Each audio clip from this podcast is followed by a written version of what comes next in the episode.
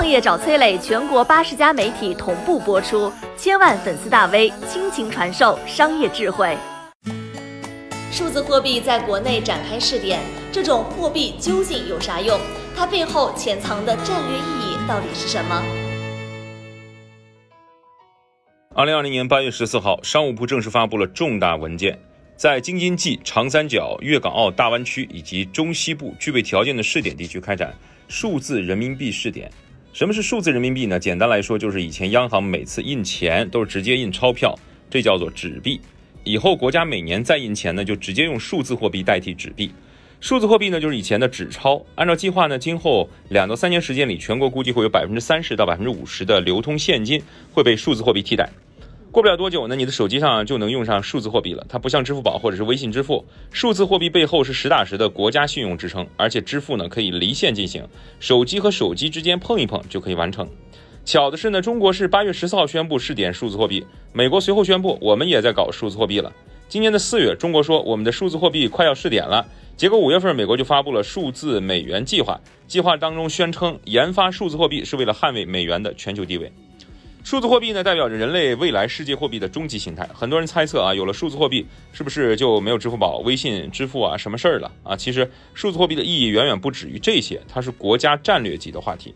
在数字货币出现之前呢，人类的货币分成两种形态，一种是信用货币，比如说美元、英镑、人民币，它是有国家权威背书的，比如说美国，全世界老百姓都愿意相信美元。第二种是自然货币，比如说黄金呐、白银啊这种产量稀少、性质稳定、无法被伪造的贵金属。但是数字货币的出现打破了过去这两种货币的垄断地位，数字货币依靠的是庞大的数据和坚不可摧的系统。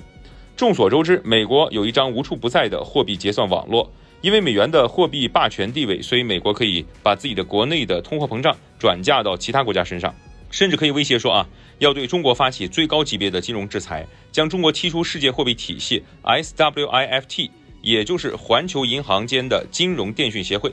简单来说呢，SWIFT 就像是一个中介，如果你想把一笔美金打到别人账户上，必须通过这个中介，谁掌握了这套系统，谁就掌握了全世界的美元交易。SWIFT 成立不过短短五十年，可是它凭借着美元霸权的影响力，已经覆盖了全世界两百多个国家和上万家金融机构。虽然它表面上看起来是一个世界组织，但它的核心交易中心呢就在美国纽约。美国对它有着极其强大的影响力。但是有了数字货币结算体系，就再也不用担心这个问题了。即使有一天啊，美国真的通过 SWIFT 把我们踢出世界货币体系，不让我们用美金了，我们依然可以通过数字货币平台交易。更有意思的是呢，这个平台还是咱们自己家的。数字货币带给你和我的，绝不只是手机转账的方便这么一点点事儿，它将是一场前所未有的宏大金融游戏。在这场游戏当中呢，既会有眼花缭乱的困局，也会出现前所未有的机遇和变故。我是商业小纸条，我在很多平台去分享过创业方面的课程和经验，比如说抖音、快手、百度、阿里、腾讯等等。我把主讲内容呢整理成一套音频课程，里面谈到了如何创业、如何做副业，以及优质的一些项目剖析等等，相信会对你有所帮助。下拉手机屏幕，在节目简介里添加我的个人微信，这套课程可以免费给你一份。